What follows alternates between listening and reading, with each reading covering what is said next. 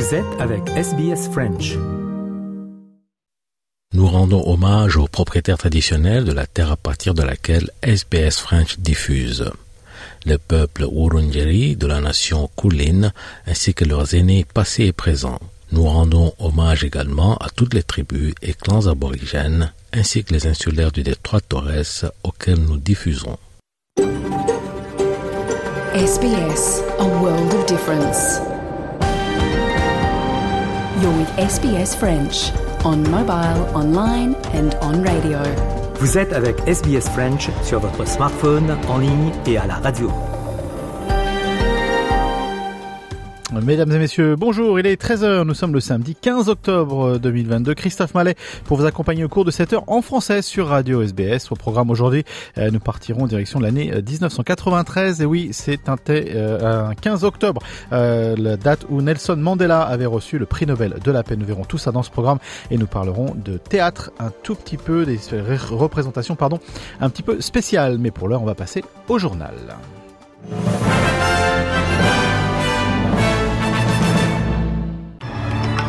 Et on commence avec les grands titres euh, de l'actualité pour aujourd'hui. Les inondations qui sévissent dans euh, toute la partie est du pays et on dénombre notamment un mort dans le Victoria. Le gouvernement en Australie qui parle d'augmenter les congés maternité à six mois.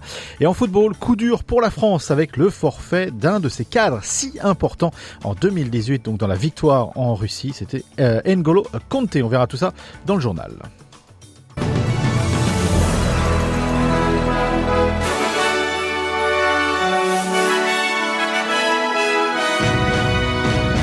On débute donc ce journal avec euh, eh bien les inondations dans euh, certaines parties d'Australie. Euh, un homme a été retrouvé mort dans une des maisons, une maison à Rochester dans le nord du Victoria après que eh bien les eaux de crue aient balayé toute la région. Il a été retrouvé dans l'arrière-cour dans son jardin. C'était sur High Street vers 9h30 ce matin. La police du Victoria et les équipes des SES qui étaient à proximité des lieux eh bien étaient restés incapables d'atteindre la propriété car elle était tout simplement coupée par des eaux de crue énormes. Des milliers d'habitants du centre du Victoria ont ont reçu l'ordre d'évacuer ou de se préparer à quitter leur domicile euh, sans savoir s'ils pourront y revenir euh, rapidement. Des ordres d'évacuation euh, d'urgence donc étaient en vigueur ce matin pour les cantons de Charlton au pied de la Great Dividing Range, à Orval près de Sherparton et dans la ville du nord-est à côté de Wangaratta et toutes les propriétés situées sur le système des digues du Parafit Road. En Nouvelle-Galles du Sud, eh bien ils ont des problèmes également des problèmes également d'inondation. Des milliers d'habitants de la ville de Forbes eh ont été touchés par des inondations malgré un sursis hein, de, pluie euh, sur une grande partie de l'État. Vendredi, la rivière Lachlan euh, avait atteint un niveau d'inondation majeur donc pour cette ville du centre-est avec euh, bien l'accès au centre-ville complètement coupé. Près de 2200 résidents de Forbes et 250 maisons avaient été touchés par les inondations selon le service d'urgence donc de l'État. le commandant de la zone sud donc des SES Benjamin Pickup a déclaré à ABC que les inondations eh se concentraient sur la rivière Lachlan, sur la rivière Morujidi, près de euh, Wagga Wagga et que les résidents étaient invités à se préparer à évacuer donc les régions de Naranda et d'autres zones basses à côté des rivières. On l'écoute. We also continue to see major flood warnings across the Murray River with those significant rainfall events they had in Victoria yesterday and the day before. Um, and that will be an area of focus going through the next week. Voilà donc pour la situation sur les inondations dans l'est du pays. Les familles en Australie pourront peut-être bientôt bénéficier de six semaines supplémentaires de congés parental payés euh, dans le cadre donc d'une proposition visant à aider les ménages à faire face au coût de la vie. Euh, deux semaines supplémentaires seront donc ajoutées chaque année jusqu'aux 26 semaines complètes euh, donc de congés maternité. Ce sera totalement disponible donc ces, ces nouvelles zones à partir de juillet 2026. À ce moment-là, chaque famille donc qui aura un nouveau-né pour pourra accéder à un total de 6 mois de congés payés partagés entre les deux parents. Les parents seuls pourront accéder, euh, eux, à 26 semaines dans l'intégralité. Le Premier ministre Anthony Albanese a fait allusion à cette proposition hier en déclarant que la participation pleine et égale des femmes au marché du travail est cruciale pour l'égalité des sexes ainsi que pour l'économie. On l'écoute. If you're looking at how to improve our economic performance, then giving proper value to the potential, the, the gap that is there between the potential contribution of women to the economy and what could occur uh, with appropriate policy mechanisms is low hanging fruit there. we need to maximise women's economic participation in the interests of family budgets, but also in the interests of our national economy. C'était donc le Premier ministre Anthony Albanese. Euh, en France maintenant, en économie toujours, et la galère, hein, toujours pour les, automobilistes, 28,5%, c'est la statistique du jour, c'est le nombre de stations-service en rupture d'au moins un type de carburant. Il y, a des, une lueur d'espoir, un hein. fin de la grève pour ExxonMobil, mais le groupe pétrolier annonce qu'il faudra près de trois semaines pour un retour à la normale. Euh, par contre, la grève continue chez Total Energy à l'appel de la CGT. Euh, le syndicat est mécontent des 7% d'augmentation immédiate euh, sur les salaires signés hier avec d'autres syndicats. Les explications avec Mathieu Bonnour pour RFI.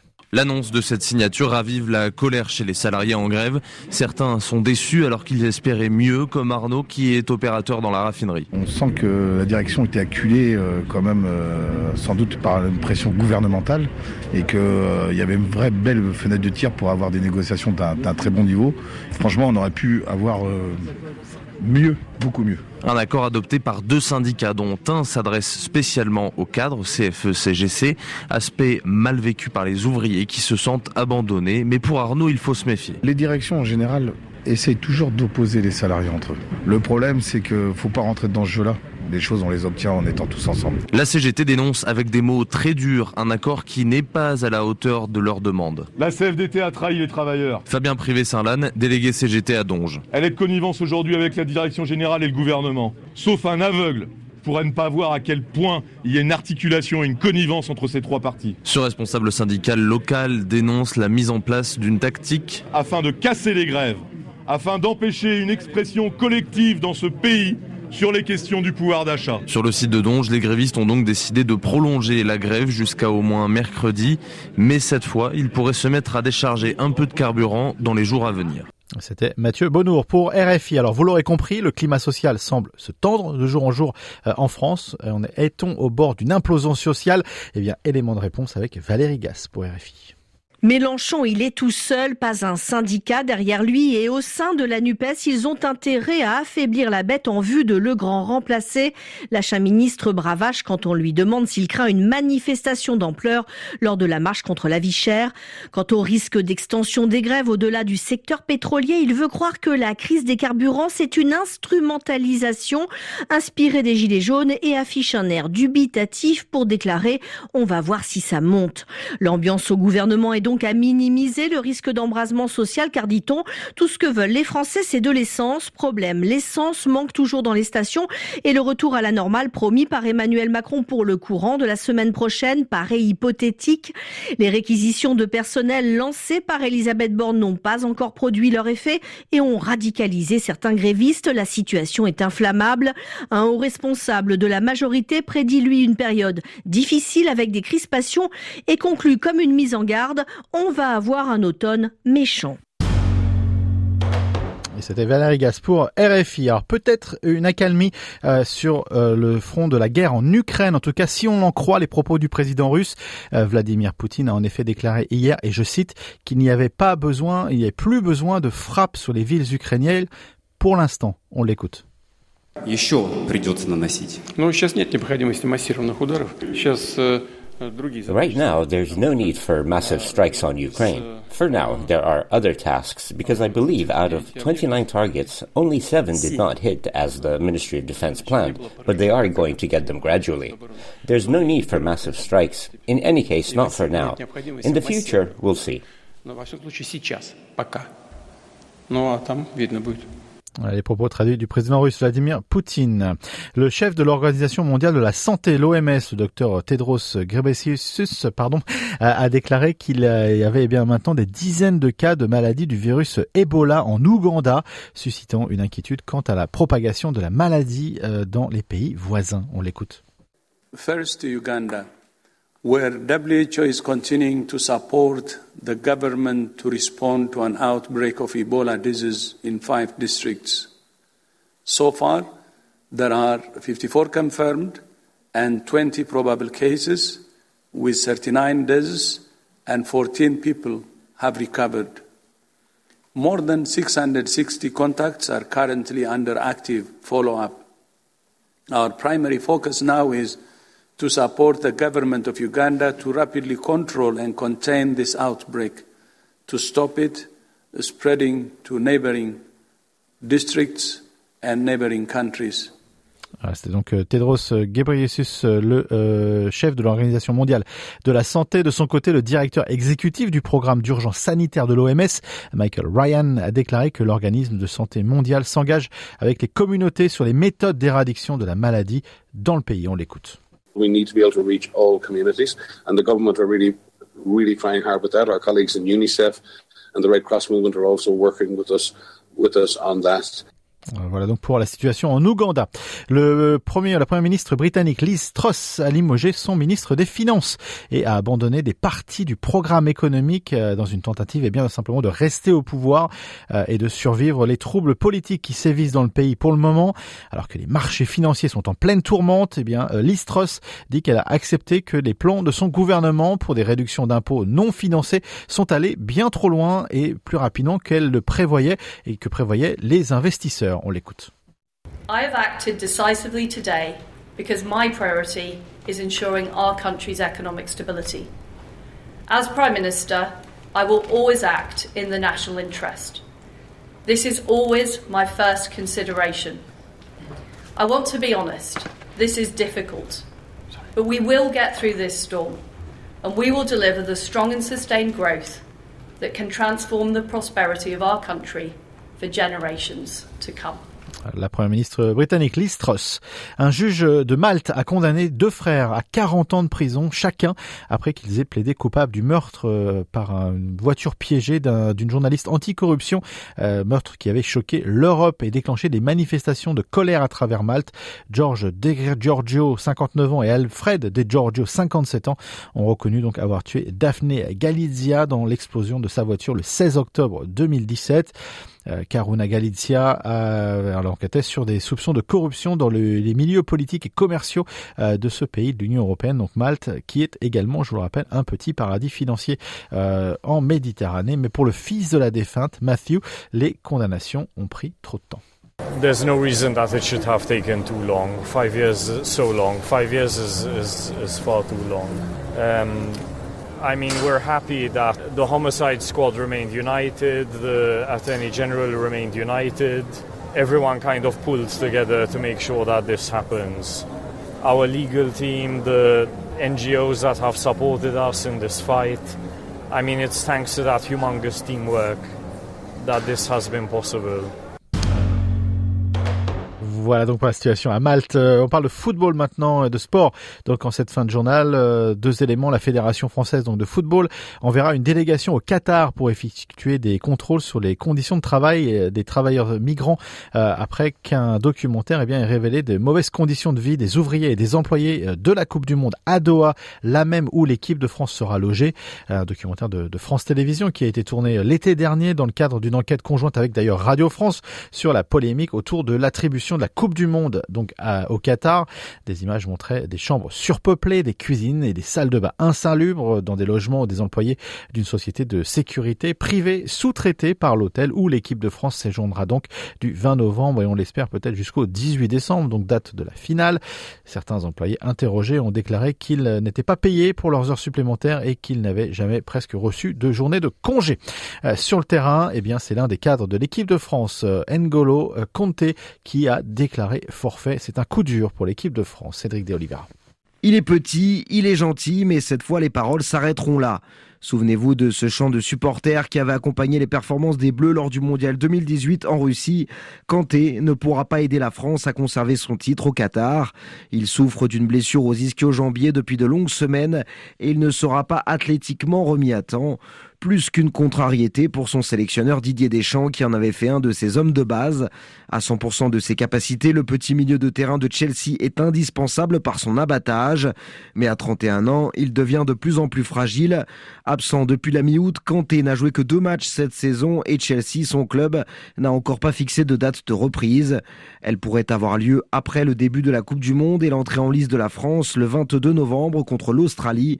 Avec l'incertitude qui plane autour de l'état de Paul Pogba, Drogba, Deschamps va donc devoir complètement recomposer son milieu de terrain qui avait été si déterminant dans la quête du trophée en Russie.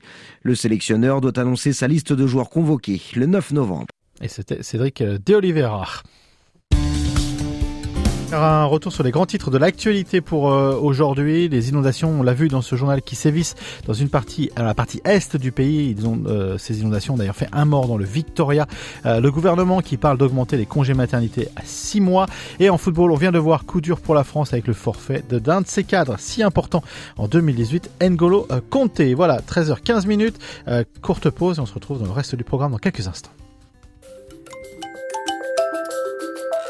Vous aimez le programme en français? Continuons la conversation sur notre page Facebook. Rejoignez notre page Facebook et partagez vos pensées. facebook.com slash sbsfrench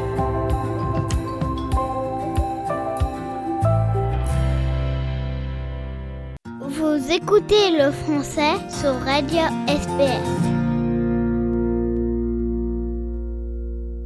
Nous sommes le 15 octobre et comme chaque samedi, eh bien c'est l'heure de notre rétrospective. Aujourd'hui, nous allons revenir en 1993. Il y a 29 ans donc, Nelson Mandela recevait le prix Nobel de la paix. C'était aux côtés de Frédéric de Klerk, alors président de l'État de la République d'Afrique du Sud.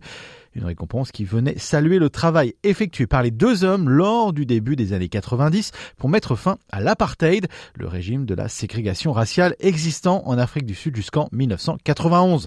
Retour sur le combat de Nelson Mandela contre l'apartheid et en faveur de la démocratisation de l'Afrique du Sud avec Léo Roussel et des archives de l'INA ainsi que de France Télévisions. Image totalement impensable, il y a encore peu de temps, celle du blanc, Frédéric de Klerk, et du noir, Nelson Mandela, recevant conjointement le prix Nobel de la paix.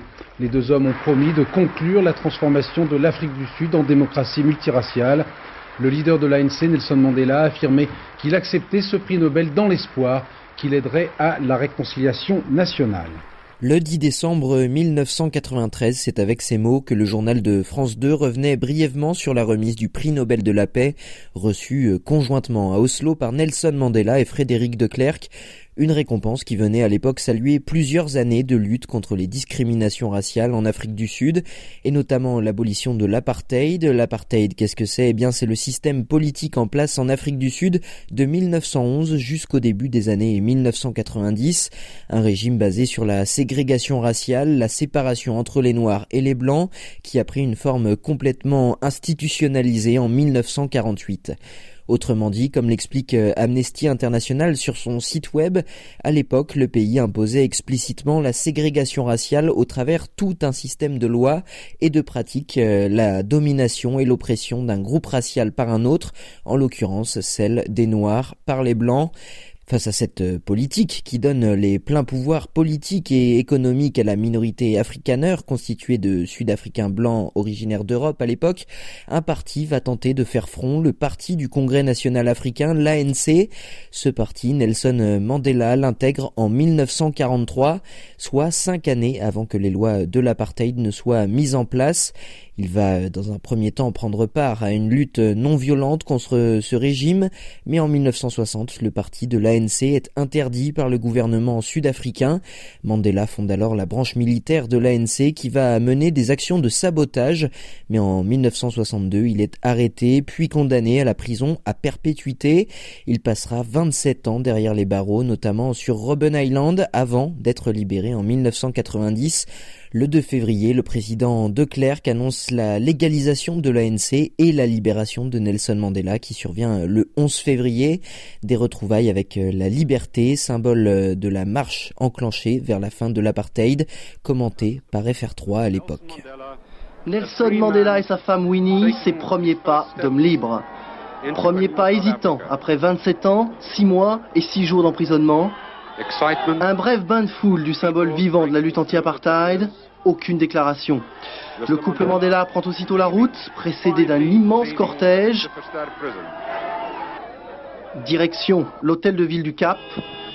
50 000 personnes sont déjà massées là, attendant les premières paroles publiques de leur leader. Atmosphère de kermesse, la ville pavoisée aux couleurs de l'ANC. La libération de Nelson Mandela est retransmise dans le monde entier. La décision de Frédéric de Klerk de légaliser l'ANC et de relâcher Nelson Mandela marque le début d'un processus difficile de réconciliation, ou du moins d'éradication de l'apartheid. Le 30 juin 1991, les lois raciales sont néanmoins abrogées et un accord de paix est ratifié. Tout cela, c'est le fruit de négociations notamment entre Frédéric de Klerk et Nelson Mandela. Le 17 mars 1992, un référendum auquel seuls les Blancs sont autorisés à participer voit ces derniers voter à 68% pour la fin du système de l'apartheid et pour la poursuite des négociations constitutionnelles. Et c'est l'année suivante, le 15 octobre 1993, que Nelson Mandela et Frédéric de Klerk reçoivent conjointement le prix Nobel de la paix, à la fois pour leur politique de réconciliation nationale entre les Noirs et les Blancs, mais aussi pour la démocratisation de l'Afrique du Sud. Celle-ci aboutira en 1994 aux premières élections multiraciales du pays qui verront le Parlement? Élire Nelson Mandela, président du pays, le premier président de la République d'Afrique du Sud. Il le restera jusqu'en 1999 et le vice-président jusqu'en 1996 sera Frédéric de Klerk. Nelson Mandela est décédé en 2013 et Frédéric de Klerk en 2021, mais 29 ans après, il laisse encore aujourd'hui une empreinte indélébile sur l'histoire de l'Afrique du Sud et sur la fin de l'apartheid dans le pays. Les programmes de SBS sont disponibles en podcast et vous pouvez les écouter quand vous voulez. Pour s'inscrire ou télécharger, www.sbs.com.au/french. SBS en français. Partagez nos rubriques sur Facebook. J'ai pris du temps pour mon métier. Et c'était Gaël Fay et Ben Mazué avec cette chanson. On a pris le temps qui fait partie de notre sélection musicale pour le mois d'octobre. 13h30 minutes, on fait une courte pause et on parle de théâtre avec des acteurs atteints de trisomie. C'est une interview avec Elodie Félix tout de suite après ça. Votre communauté, vos conversations. SBS French. Eh bien, le, le plaisir d'avoir Elodie Félix euh, sur les ondes de Radio SBS. Euh, bonjour et bienvenue, Elodie. Bonjour, je vous remercie beaucoup de, de m'avoir sur votre antenne. Je suis ravie d'être parmi vous. Elodie, euh, vous travaillez au Inclusion Foundation en ce moment comme euh, Program Manager. D'abord, peut-être expliquez-nous le, le rôle de, cette euh, fondation. Alors en fait, Inclusion Foundation, euh, c'est une association euh, qui aide les personnes atteintes de trisomie 21. Donc nous avons deux programmes. Le premier est le programme de l'emploi. Nous aidons les personnes qui ont la trisomie 21, nous les aidons à, nous les formons et nous les aidons à, à trouver du travail, tout simplement, à les intégrer et à être euh, employés comme euh, vous et moi vraiment à et puis donc voilà il y a une branche euh, emploi et il y a une branche euh, danse donc moi vraiment je travaille avec un directeur artistique euh, qui s'appelle Tristan Sinclair qui a créé euh, cette branche avec la fondatrice de Inclusion Foundation qui s'appelle Kate Sayers et nous offrons des classes euh, de danse, de yoga, de relaxation, voilà, aux personnes qui sont qui sont atteintes de trisomie 21. Euh, voilà, c'est un petit peu Ouais. en, général voilà ce que nous ce que nous offrons. Et donc, euh, il y a ce festival de danse qui arrive euh, les 15 et 16 octobre prochains. C'est dans le cadre du Fringe Festival à Melbourne. Et donc, euh, le spectacle, euh, d'après ce que je comprends, s'appelle Analects of Aliveness et va durer, je crois, une heure. Analect euh, veut dire quoi? Aliveness veut dire quoi dans ce contexte? Alors en fait, euh, c'est Analect of Aliveness, c'est vraiment c'est une, une anthologie euh, de moments de, de danse en fait, qui euh, qui nous donne un petit peu, euh, qui nous donne grâce à la danse, euh, qui nous permet en fait de comprendre euh, le monde en fait, la façon dont le monde est vu par les gens qui ont la trisomie euh, 21, leurs aspirations, leurs fantaisies. En fait, si vous voulez, on est vraiment enchanté d'être invité euh, au Fringe Festival.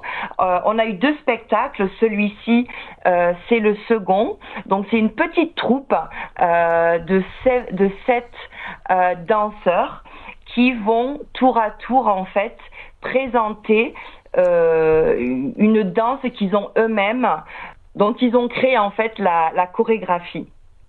Voilà, donc ils ont tous, les, les, les, sept ont des styles différents. Donc ils vont tous en fait un petit peu, euh, ils vont, comment dire, vous dire, interpréter euh, leur danse, chacun à leur manière. Et ensuite il y aura aussi euh, des danses où ils sont tous ensemble. Voilà, c'est vraiment de par la danse, ils vont nous. Oh, J'ai du mal à vous expliquer exactement. Il, faudrait venir voir le spectacle.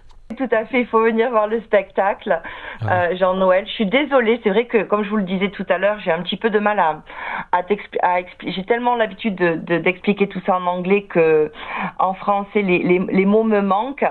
Mais vraiment, euh, venez nombreux.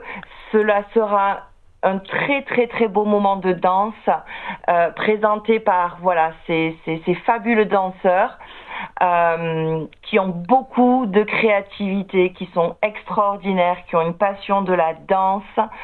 Euh, et puis à la fin de, à la fin, il y aura un petit Q&A euh, où l'audience, en fait, les spectateurs pourront leur poser des questions sur leur parcours et leur motivation. Euh, mais vraiment, ce, enfin moi j'ai, j'ai vu plusieurs fois, j'ai beaucoup pleuré, c'est très très émouvant de les voir, euh, de les voir s'exprimer. Euh, grâce à la danse. C'est vrai que les, les, les, personnes atteintes de trisomie 21 ont, non, on, en fait, on veut vraiment montrer à tout le monde que même s'ils sont atteints de la trisomie 21, ils peuvent danser comme tout le monde, mmh. ils peuvent chorégraphier comme tout le monde, et on veut vraiment euh, qu'ils qu puissent être connus au même titre que n'importe quel euh, chorégraphe ou, ou danseur. Voilà.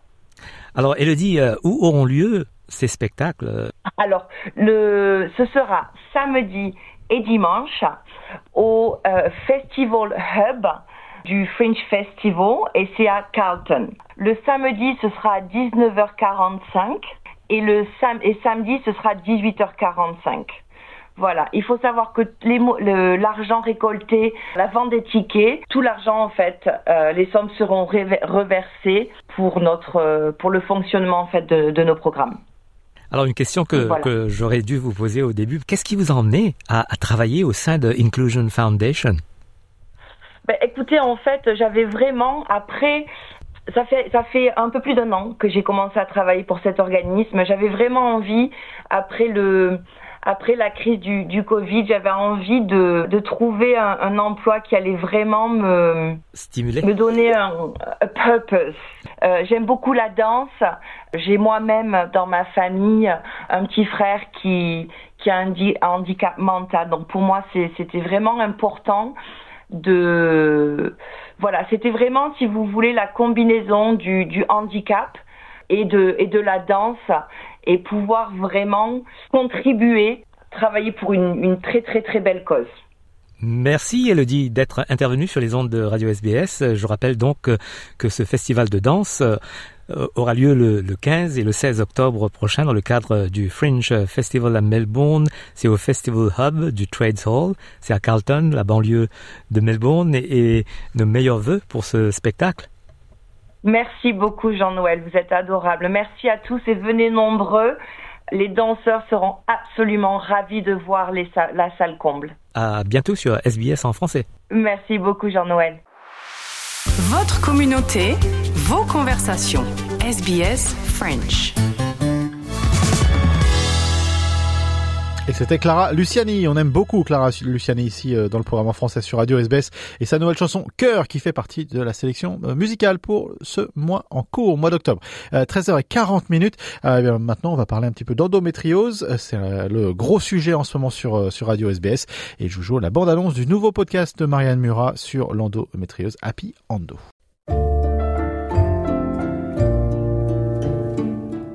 Règles douloureuses, crampes évanouissement même. Souffrance dans l'utérus, le ventre, le bas du dos, douleur lors des rapports sexuels, douleur au sport, martyr durant l'ovulation. Mais que m'arrive-t-il? Est-ce que c'est normal de ressentir tout ça? Je me suis posé ces questions pendant 18 ans. 18 ans à me demander si ma souffrance était réellement physique ou somatique. 18 ans à me demander si finalement je n'étais peut-être pas tout simplement folle. Un jour, le diagnostic est tombé. Je m'en souviendrai toute ma vie, c'était le 13 mars 2020. Après des années d'errance médicale, après des années à frapper aux portes des médecins, enfin, enfin on a posé un mot sur mes mots. Endométriose.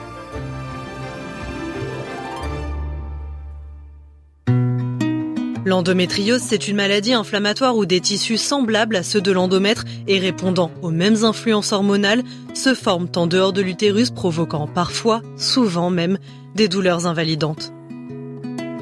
Parce qu'avoir ces règles, ce n'est pas une maladie, mais l'endométriose, si. À ce moment-là, j'avais 30 ans. Je souffrais depuis que j'en avais 12. Au diagnostic, devant le médecin, j'ai pleuré. Mais j'ai pleuré de joie être soulagé à l'annonce d'une maladie, vous trouvez ça étrange, vous? Bah moi aussi. Mais apparemment, pleurer de joie à l'annonce de cette maladie, ce n'est pas si rare que ça.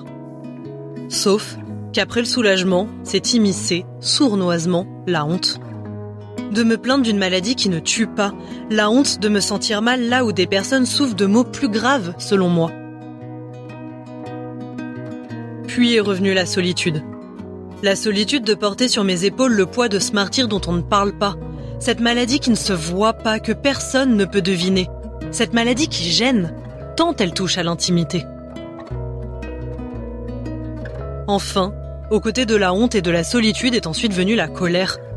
Comment peut-on être autant de femmes souffrant d'endométriose dans le monde et se sentir si seules?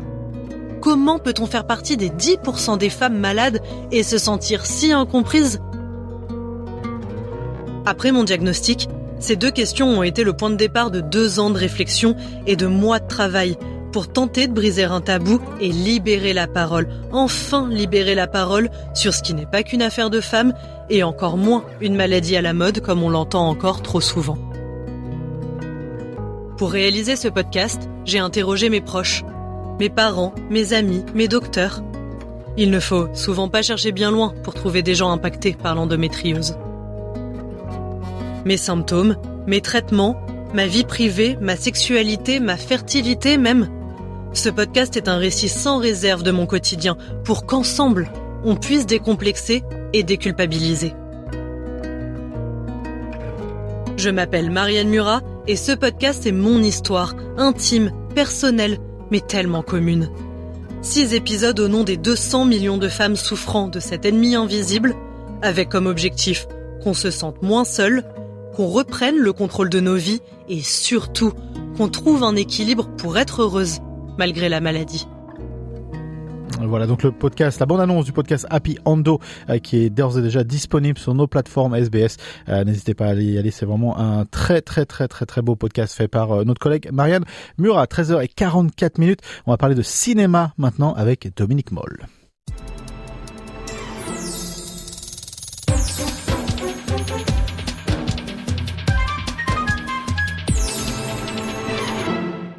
Bonjour à toutes et à tous. Aujourd'hui, nous avons l'immense plaisir d'avoir avec nous le réalisateur Dominique Moll. Bonjour.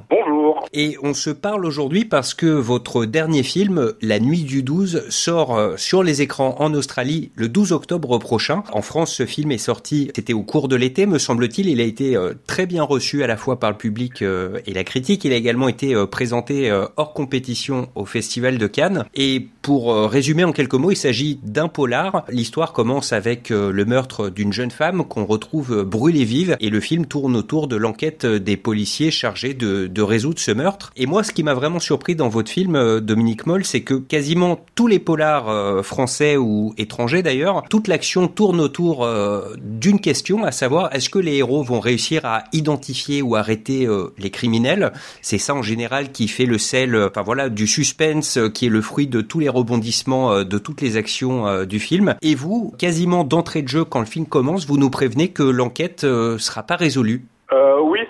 Euh, c'est effectivement ce qui m'intéressait dans cette enquête, euh, qui, est, qui est basée donc sur euh, sur une vraie vraie enquête euh, et qui a été euh, racontée par Pauline Guéna dans un livre qui s'appelle 18.3 une année à la PJ, qui n'est pas un roman mais un récit de l'intérieur de du travail au quotidien des, des, des, enquêteurs de la police judiciaire. Et donc, elle parle de plein d'enquêtes différentes. Et dans cette enquête en particulier, ce qui m'intéressait, c'était d'une part qu'effectivement qu'elle ne soit pas résolue, que les, les, enquêteurs ne trouvent pas le coupable et que du coup ce que ça provoque chez eux comme frustration, comme comment ils gèrent euh, cette non résolution, qu'est-ce qu'ils en font, qu'est-ce qu'ils en font et comment surtout cette, cette affaire, euh, cette enquête euh, va obséder et hanter l'un de ces enquêteurs. Enfin, je pense que ça n'empêche pas qu'on est vraiment avec eux et qu'on a quand même envie de, que le que le crime soit soit résolu. Mais le, le fait d'annoncer la couleur dès le départ fait aussi qu'on peut porter le regard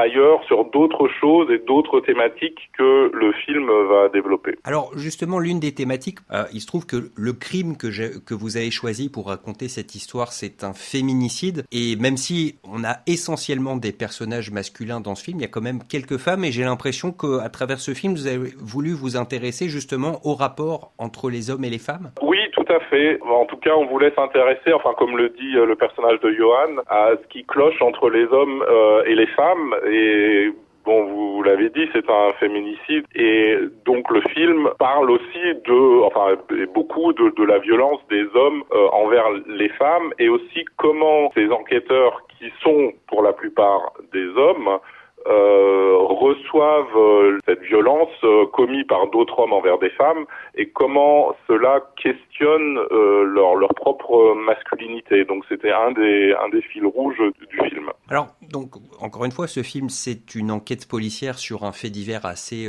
sordide.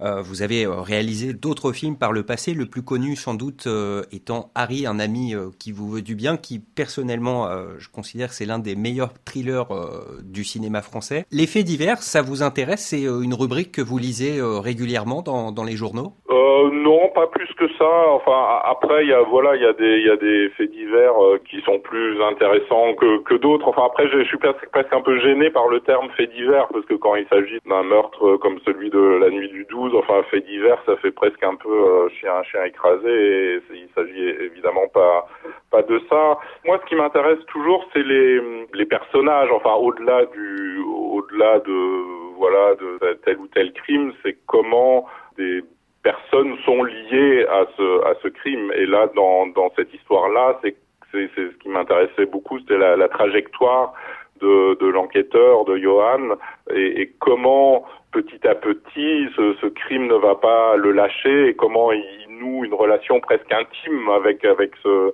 ce crime avec la, figure de la victime qui le, hante et comment au contact de la parole de certaines femmes, enfin de l'ami de la victime, de la juge d'instruction, d'une jeune policière qui le rejoint plus tard, il va évoluer aussi dans sa façon de voir les choses.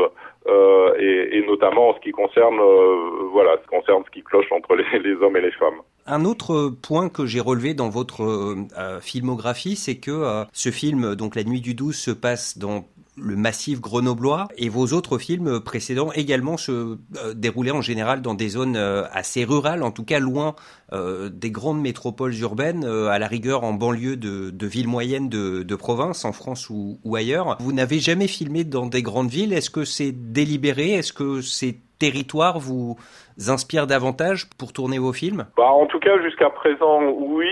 Euh, enfin, un de mes films, Des Nouvelles de la planète Mars, était quand même tourné essentiellement à, à, Paris.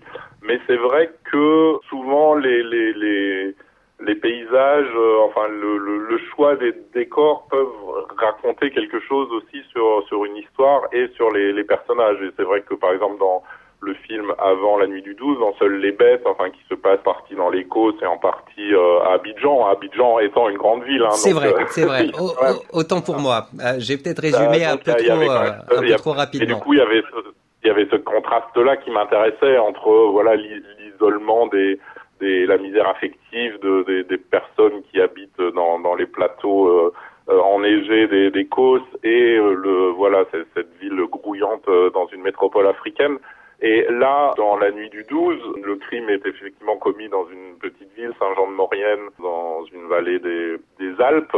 Et ce qui, m'intéressait dans la présence des, montagnes, c'est que pour moi, elle résonnait bien avec l'histoire, parce que même à Grenoble, où est basée la, police judiciaire, Grenoble est une ville qui est entourée de montagnes et qui donne aussi un sentiment d'enfermement et de d'horizon de, bouché, ce qui est ce qui est un peu leur cas dans leur enquête. Ils tournent en rond, c'est comme s'ils n'arrivaient pas à trouver euh, l'issue. Et, et, voilà, et les montagnes pour moi euh, symbolisaient bien cet état d'esprit et, et, ce sentiment aussi de, de quelque chose de un peu menaçant et, et, qui enferme. Alors, vous l'avez dit tout à l'heure, euh, vous dites dès le départ du film que euh, l'enquête ne sera pas résolue pour que le spectateur euh, ne se focalise pas uniquement là-dessus, mais s'intéresse plutôt au développement du personnage principal, qui est interprété par Bastien Bouillon. Vous lui avez confié dans ce film son premier grand rôle, son premier rôle principal euh, dans, dans un long métrage. Et j'ai lu ici et là euh, des critiques dithyrambiques à son égard. Certains disent que c'est la révélation euh, du cinéma français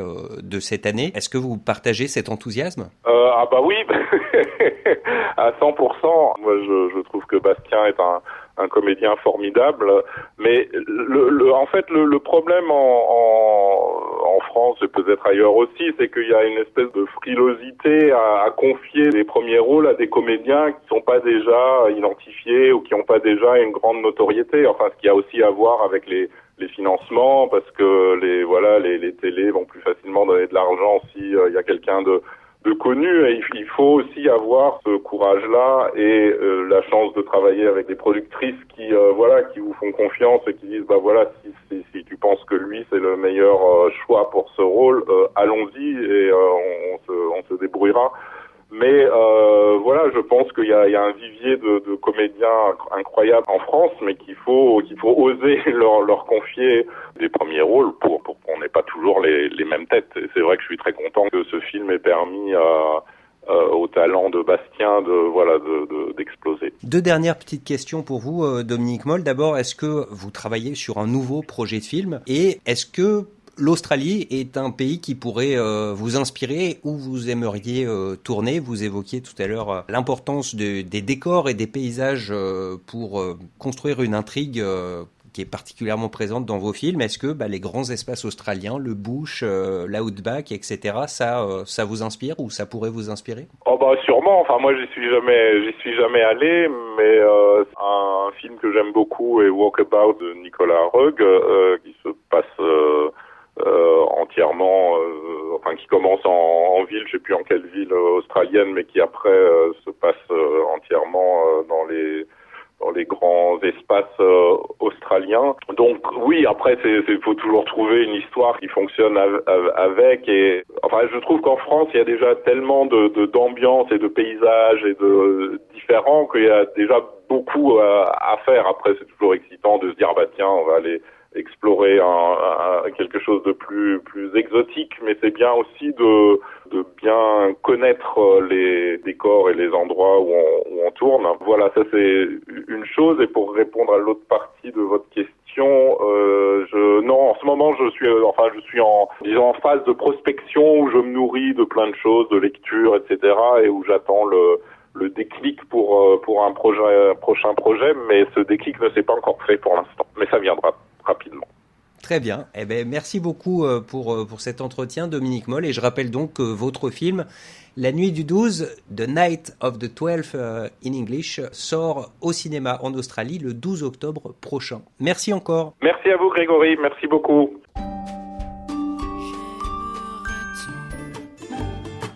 Avoir des couleurs, le bleu du ciel sur mes ailes aller plus haut, couleurs pour s'aimer. Et c'était Da Silva et Françoise Breu euh, et cette chanson Des couleurs qui fait partie de notre sélection musicale pour ce mois d'octobre. 13h euh, et presque 58 minutes, on va faire un rappel des grands titres de l'actualité pour aujourd'hui. Et dans l'actualité, donc les inondations, bien entendu, qui sévissent dans la partie est du pays et on dénombre un mort malheureusement dans le Victoria ce matin. Euh, le gouvernement euh, en Australie qui parle d'augmenter les congés maternité jusqu'à une période de six mois, c'est en pourparler pour l'instant.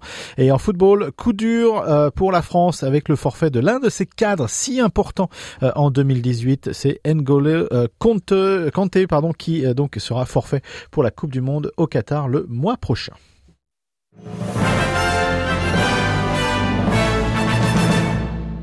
thank you Voilà, on arrive à la fin de notre programme pour aujourd'hui. Euh, je vous rappelle notre site internet sbs.com.u/french pour euh, rester connecté avec nous. Euh, prochain rendez-vous avec le français, c'est demain à 13h avec Jean-Noël. Quant à moi, je vous retrouverai la semaine prochaine, mardi, jeudi, samedi et dimanche également, donc à 13h. Et nous vous rappelez qu'il y a ce super podcast de Marianne Murat, notre collègue sur l'endométriose. Premier épisode qui sortira lundi. Abonnez-vous d'ores et déjà. Vous cherchez pour Happy Endo, donc Happy Endo avec un H, hein, on, est en anglais, euh, sur vos plateformes de, euh, de podcast préférées. Voilà, bon après-midi à tous et je vous souhaite un bon appétit si vous êtes toujours à table. Et on se retrouve demain pour le programme en français sur SBS. À demain.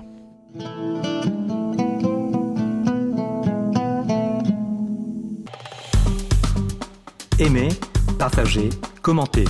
Suivez-nous sur facebook.com slash sbsfrench.